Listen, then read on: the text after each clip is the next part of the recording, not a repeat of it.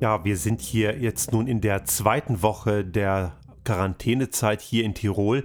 Es gilt ja bei uns, wie in vielen anderen Teilen auch, so eine Art Ausgangssperre oder nicht nur so eine Art, es ist eine Ausgangssperre.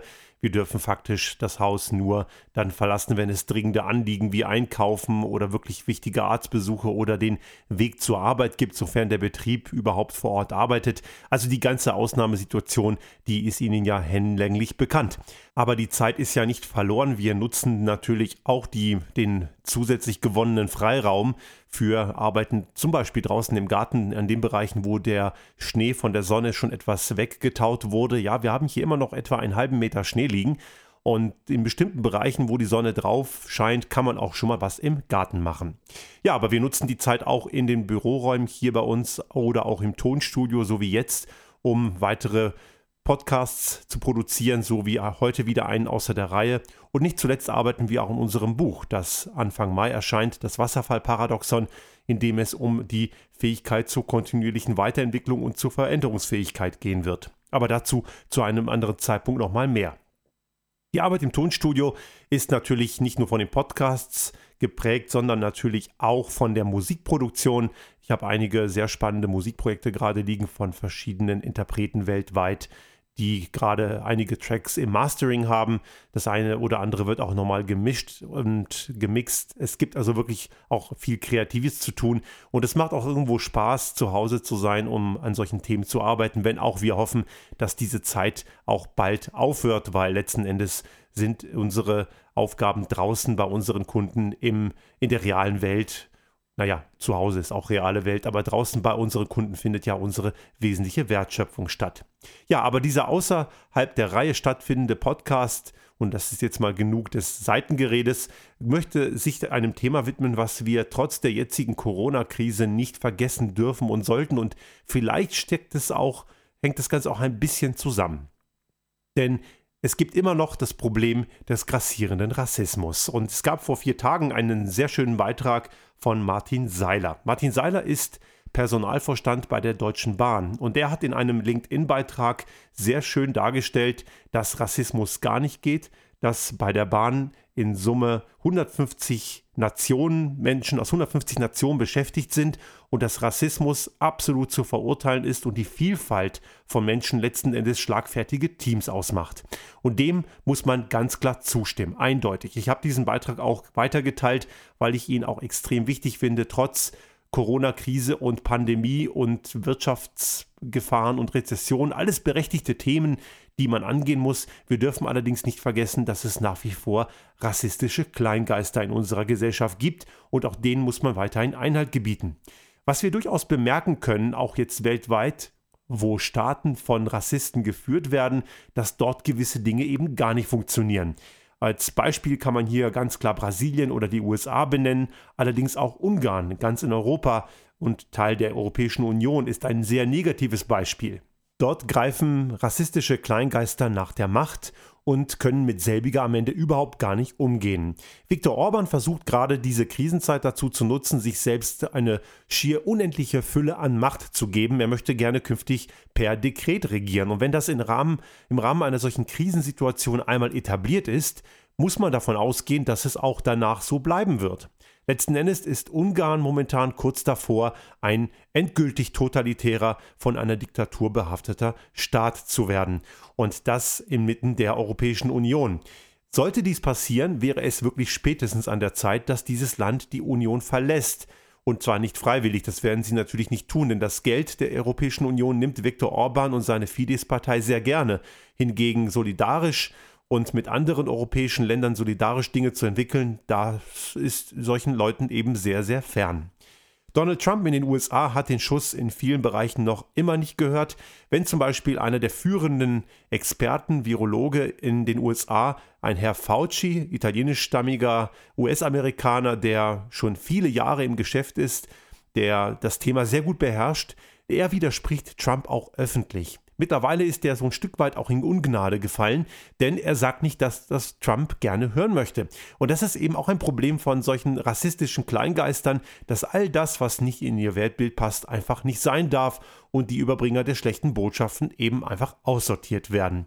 Nach wie vor tut Trump so, als sei das Ganze eh bald vorbei und meint auch noch, dass dieses Phänomen relativ regional in den USA auftrete, was keineswegs stimmt. Die Fakten sprechen eine ganz klar andere Sprache und in Teilen der amerikanischen Bevölkerung macht sich so eine Art Wahn breit.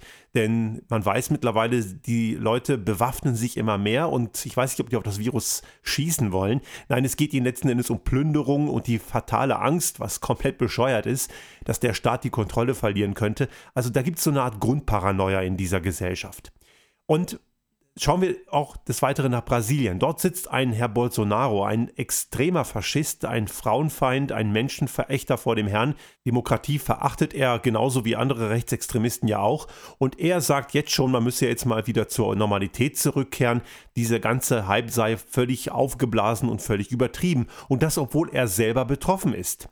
Nun kann man vielleicht auch davon ausgehen, gerade weil er selber betroffen ist und es anscheinend auch gut wegsteckt und das möchten wir möchten ihm natürlich auch an dieser Stelle alles Gute wünschen. Das meine ich durchaus ernst. Auch Rassisten sollte man alles Gute wünschen, denn würde man ihnen etwas Schlechtes wünschen, würde man sich genau auf ihr Niveau begeben. Das wollen wir natürlich nicht tun. Ich glaube aber, dass dieses die Tatsache, dass es ihm gut geht dass er das zum Anlass nimmt zu meinen, das ist alles nur Blödsinn. Wir haben einen solchen Fall auch bei uns in der Familie, einen Fall, der auch, äh, wo alles gut verlaufen ist, der betroffen war und dem es Gott sei Dank wieder gut geht und der auch meint, alles Blödsinn, alles überzogen und das ist eben fatal. Das sind Menschen, die die agieren wirklich nur aus ihrer eigenen Perspektive heraus und es ist ihnen völlig egal, dass es andere Menschen gibt, die das nicht so gut wegstecken.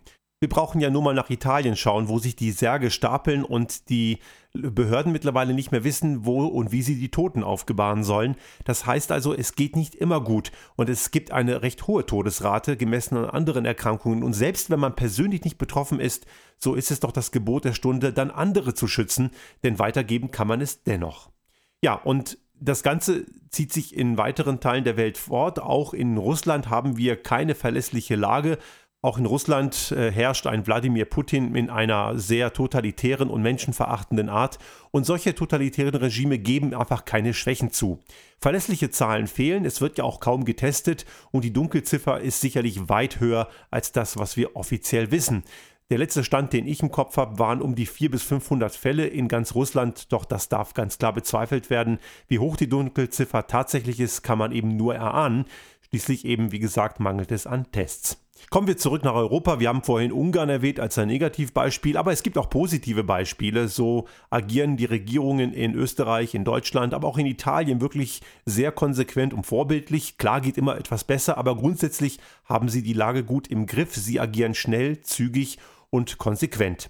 Und das Ganze führt glücklicherweise dazu, dass die ganzen Extremisten momentan kein Oberwasser haben. Und es bleibt wirklich zu wünschen, dass das so bleibt. Denn es ist nicht unbedingt gesagt, dass es so bleibt. Denn sollte danach eine wirtschaftliche Flaute kommen, sind Feindbilder wieder mal schnell kultiviert. Und wir müssen daran arbeiten, dass das nicht passiert. Und deswegen möchte ich dieses Thema heute wirklich auch nochmal ins Bewusstsein bringen. Wir haben eben nach wie vor diese dunklen Mächte und die sind eben leider nicht still. Es wäre ja wirklich sehr schön, aber sie halten eben nicht die Pappen, was das Beste wäre. Momentan ist es eben noch dahingehend gut, dass auch zum Beispiel in Italien der Lega-Chef Salvini kein Oberwasser hat, weil seine typischen Feindbilder, Flüchtlinge, Migranten aus Afrika, die eher vom Süden kommen, nicht ziehen, denn das Epizentrum dieser ganzen Problematik liegt ja im Norden Italiens. Und das ist ja immer, eher so der weiterentwickelte, industrialisierte Teil des Landes. Auch in Deutschland hat eine AfD momentan laut den aktuellen Umfragen 10 Prozent, immer noch 10 Prozent zu viel, aber sie hatten mal auf Bundesebene 15 Prozent in Umfragen. Das zeigt also schon mal einen klaren Abstieg. Auch die FPÖ in Österreich ist eher mit sich selbst beschäftigt und spielt in der öffentlichen Wahrnehmung momentan Gott sei Dank keine Rolle. Und es wäre einfach gut, dass das so bliebe.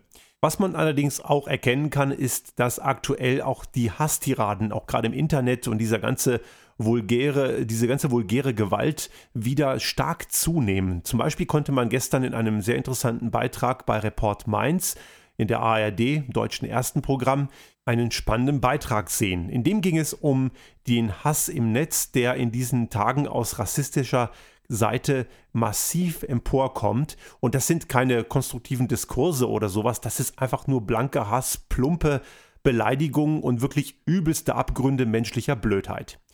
Ein Anlass für die ganzen Hasstiraden war die freiwillige Quarantäne von Angela Merkel. Sie hat sich ja in häusliche Quarantäne begeben, weil ja ihr behandelnder Arzt mit dem Virus infiziert war. Und daraufhin gab es dann entsprechende wirklich übelste Hasstiraden und auch Wünsche, sie möge eben O-Ton langsam verrecken und wirklich, also alles, was wirklich ekelhaft ist und tiefste Abgründe sind, wurden dort über die asozialen Netzwerke hinweggegossen.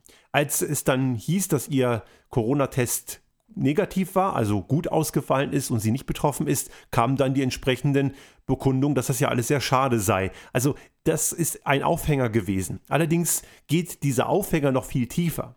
Man weiß auch mittlerweile, dass Menschen, die asiatisch aussehen, in Deutschland und auch in Österreich bereits angegriffen wurden und auch gleich in eine Schublade gesteckt wurden, dass sie das personalisierte Übel für dieses Virus seien, was kompletter Blödsinn ist.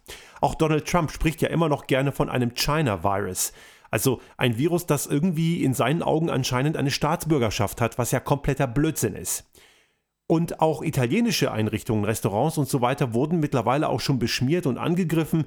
Und natürlich kommen die ganzen rechtsradikalen Dumpfbacken nicht aus ohne ihren rechtsextremen Verschwörungsmythos der zionistischen Weltverschwörung. Denn auch in diesen ganzen internen Kreisen, in den asozialen Netzwerken werden auch für dieses Virus logischerweise wieder mal die Juden verantwortlich gemacht. Wir sollten uns einmal mehr klar machen, dass dass es, dieses Virus keine Nationalität hat, dass dieses Virus kein kriegerischer Treiber ist, das ist ein völlig natürliches Lebewesen, ob uns das nun gefällt oder nicht. Und Kriegspolemik und Schuldzuweisungen nur jucken ein Virus wirklich überhaupt nicht die Bohne. Das macht einfach weiter wie bisher. Das Problem für uns ist allerdings, wenn wir Schuldzuweisungen und Kriegspolemik benutzen, dann werden wir kein Problem lösen, denn die wahren Ursachen haben damit eben gar nichts zu tun. Und deswegen ist es wichtig, auch nochmal in diesen Tagen zu schauen, dass wir solidarischer werden. Das Gebot der Stunde ist, gemeinschaftlich Dinge anzupacken. Das hat nichts mit Herkunft, Aussehen, Grenzen, Staatsbürgerschaften oder sonst irgendwas zu tun. In dem Moment, wenn wir versuchen, unser eigenes Süppchen hier zu kochen und zu löffeln, dann ist es unweigerlich die Folge, dass es vielleicht dann lokal sich momentan verbessern könnte, aber auch das nur mit Fragezeichen, aber das Umfeld drumherum tut es eben nicht und es passiert nicht koordiniert. Und damit wird das Problem eben überhaupt nicht gelöst, es wird sogar noch viel schlimmer gemacht. Wir müssen das Virus isolieren und entsprechend der Herde und Ausbreitungsherde. Deswegen haben wir momentan auch diese drastischen Maßnahmen, die ja durchaus richtig sind. Aber wir dürfen keine Menschen isolieren. Menschen pauschal zu isolieren, weil sie irgendwo herkommen, weil sie entsprechend aussehen, weil sie eine entsprechende Gesinnung haben oder was auch immer, was ja Rassisten dauernd tun dann führt es eben unweigerlich ins Verderben. Und wir sehen momentan an dieser Krise, dass diese ganze rassistische, menschenverachtende und sonstige Polemik nichts bringt. Diejenigen, die da an der Macht sind, machen alles am Ende nur noch schlimmer und das sehen wir momentan sehr deutlich. Ich habe den Eindruck, dass es in gewissen Teilen der Gesellschaft, zumindest hier in Mitteleuropa, durchaus verstanden wird, dass das so ist. Die Frage ist nur, bleibt es so? Schauen wir nochmal nach Deutschland zurück. Dort hat ja die AfD gerade ihren sogenannten Flügel zur Auflösung verdonnert und mit Ende April soll ja dieser, dieser Bereich innerhalb der AfD nicht mehr existieren. Gut, soweit kann man sagen, tolle Sache und es wird auch als Erfolg gefeiert, weil die haben ein bisschen in Panik, seitdem ja dieser rechtsextreme Teil um Höcke und Kalbitz, das sind eben die Chefs der AfD in Thüringen bzw. in Brandenburg, ganz klare Nazis, wirklich von übelster Sorte. Seitdem die vom Verfassungsschutz beobachtet werden und der Verfassungsschutz tut ja endlich mal seinen Job, nämlich die Verfassung zu schützen, rennen denen ein Stück weit die Mitglieder weg, weil gerade Menschen, die in einem Beamtenverhältnis stehen, die sollten vielleicht nicht gerade Mitglied einer verfassungsfeindlichen Organisation sein. Jetzt ist das Problem allerdings in den Augen der Funktionäre dieser rassistischen Partei gelöst, aber ist es eben nicht, denn diese besagten Leute sind ja immer noch da und immer noch in einer Führungsposition. Solche Parteien, eine AfD, ist eben, hat kein Problem mit dem rechten Rand, das ist der rechte Rand.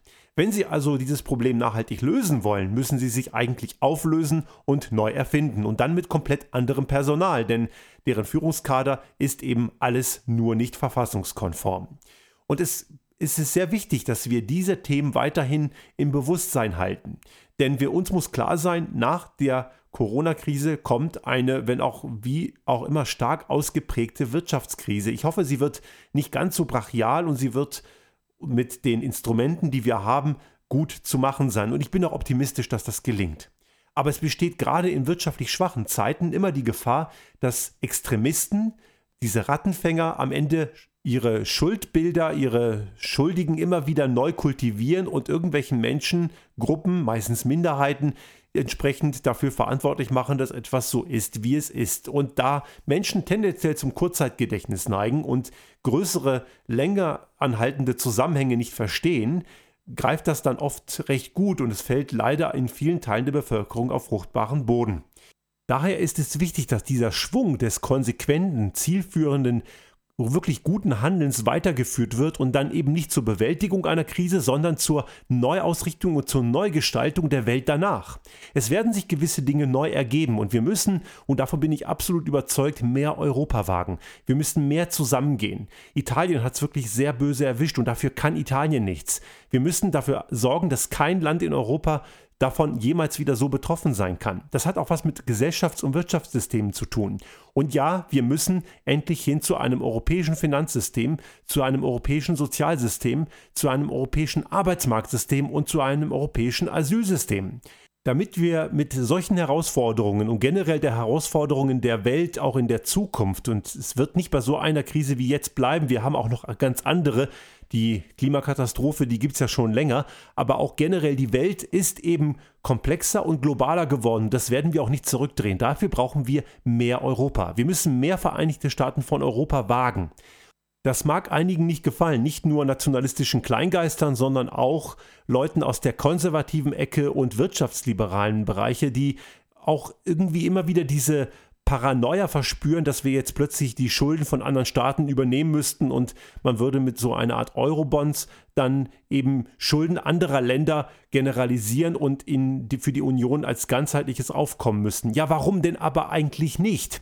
Letzten Endes muss das immer eine Balance sein zwischen gemeinschaftlicher Übernahme von Schulden und natürlich auch einem Anreizsystem, die lokale Wirtschaft auch in eine gewisse Richtung zu entwickeln, dass das gar nicht erst nötig ist. Es ist immer ein Geben und Nehmen und wir müssten dieses Geben und Nehmen außerhalb der nationalen Grenzen denken. Wenn uns das gelingt, haben auch solche Krisen wie jetzt künftig viel weniger Auswirkungen. Wir können diese Krise als eine große Chance verstehen, so schlimm sie ist und so sehr sie uns momentan einschränkt. Ich bin überzeugt, dass gewisse Dinge danach nicht mehr so sein werden, wie sie vorher waren. Und wenn wir dieses anders zum Positiven drehen, dann haben wir alle gewonnen. Und ich glaube, wir haben hier eine große Chance, auch unsere Wirtschaft, unsere Gesellschaft, ich hoffe auch global, anders und neu zu denken. Wenn uns das gelingt, dann haben die ganzen rassistischen Kleingeister keine Chance mehr.